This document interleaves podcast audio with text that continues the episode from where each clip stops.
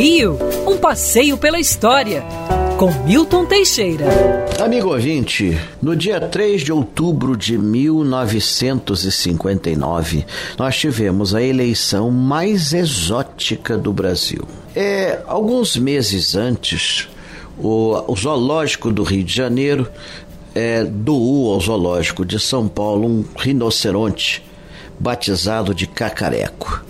Já estava velhinho e tudo mais, mas o Cacareco fez um sucesso. Desfilou pelas ruas numa jaula, todo mundo pôde ver. Era a primeira vez que os paulistas viam um rinoceronte, fizeram charges, fizeram anedotas e tudo mais. Não deu outra na campanha eleitoral para prefeito de São Paulo, Cacareco conquistou 100 mil votos, sendo eleito prefeito de São Paulo. Claro que não pôde tomar posse porque não tinha registro legal, mas chegaram a fazer samba com Cacareco. Cacareco é o maior. Fizeram muitas anedotas dizendo que os políticos estavam indo ao zoológico, tendo encontros com o Cacareco para marcar assim posição e definir o futuro staff governamental da prefeitura Prefeitura de São Paulo.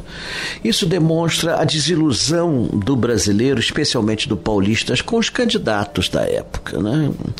E nós tivemos aqui coisa parecida no Rio de Janeiro com o Macaco Tião, do Zoológico do Rio onde chegaram a fazer cartazes, até com detalhes, inclusive é, com propostas é, de, de, de, de, mandato, vai dar banana para os credores, vai distribuir terra para todo mundo, se o macaco vivia jogando terra em todo mundo.